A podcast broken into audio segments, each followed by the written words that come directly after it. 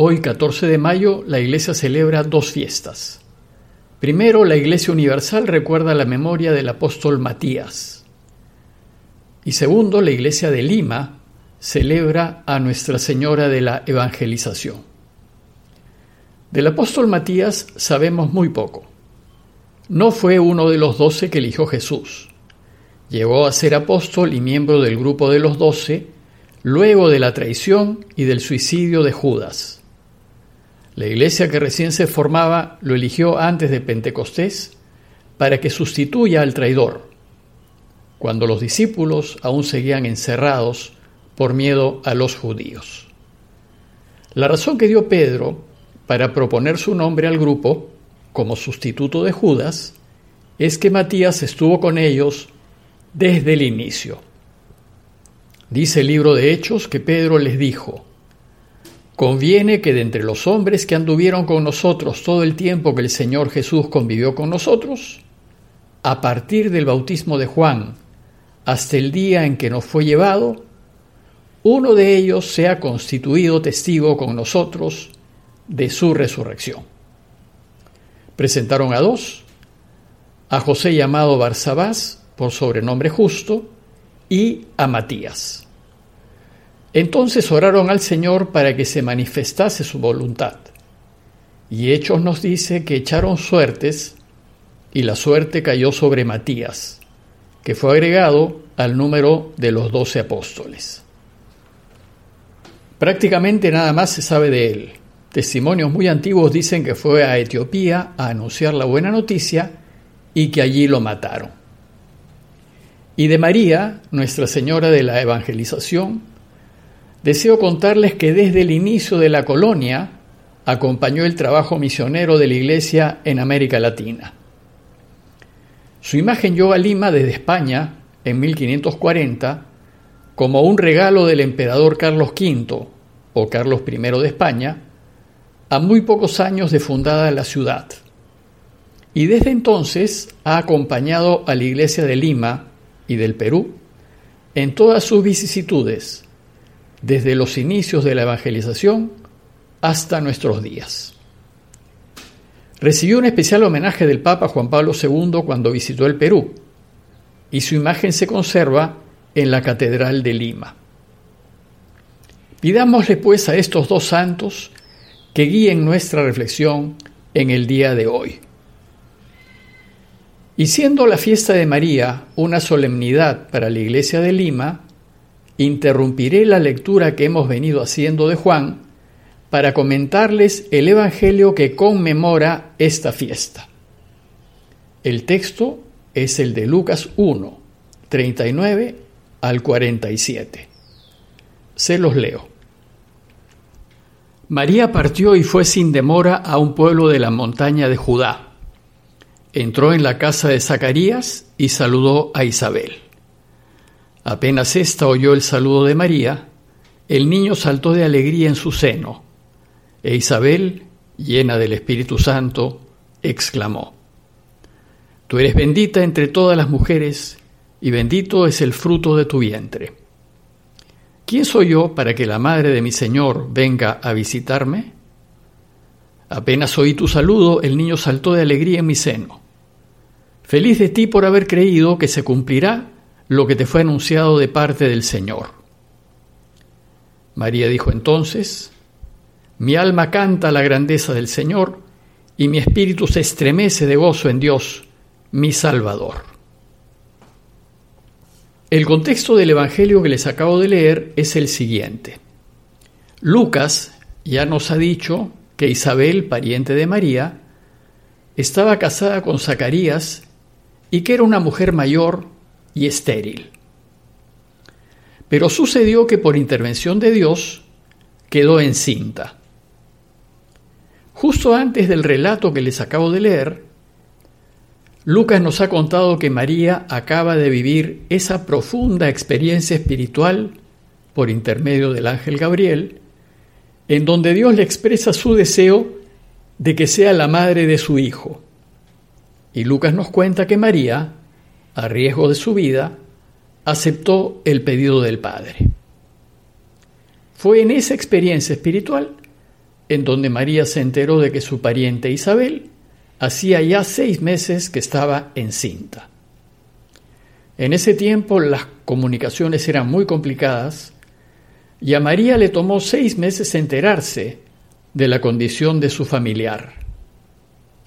¿Y qué hizo María? Inmediatamente tomó la decisión de partir a atender a su pariente Isabel. Dice el texto que María partió y fue sin demora a un pueblo de la montaña de Judá. Es de notar que María estaba en el norte, en Galilea, e Isabel vivía en el sur, en las montañas de Judea, al sur de Belén. La distancia entre ambos pueblos debió ser de unos 150 kilómetros más o menos. Entonces, para ir a ver a su pariente, a María le debió tomar unos cinco días de camino, a pie y con todos los peligros que el viaje supone. Cuenta Lucas que al llegar María, entró en la casa de Zacarías y saludó a Isabel. Imagínense cómo dio ser ese encuentro de dos familiares que sin duda se querían, pero a causa de la distancia no se podían ver con frecuencia. La visita que hizo María a Isabel es muy significativa para aprender de María y para aprender de Jesús. Sin duda María fue una mujer extraordinaria. En las pocas veces que aparece en los Evangelios, los autores nos revelan una calidad humana fuera de serie. En este pasaje, por ejemplo, nos muestra su enorme preocupación y deseos de ayudar a Isabel. Sabiendo que su pariente estaba en necesidad, partió inmediatamente a verla, sin preocuparse de la distancia, ni del esfuerzo, ni de los costos, ni de los peligros. Este gesto de María también nos enseña algo de Jesús. Hay que recordar que Jesús fue criado por María. Y tanto María como José formaron a Jesús desde que nació. Lo criaron bueno, pensante, libre, generoso, capaz de tomar decisiones.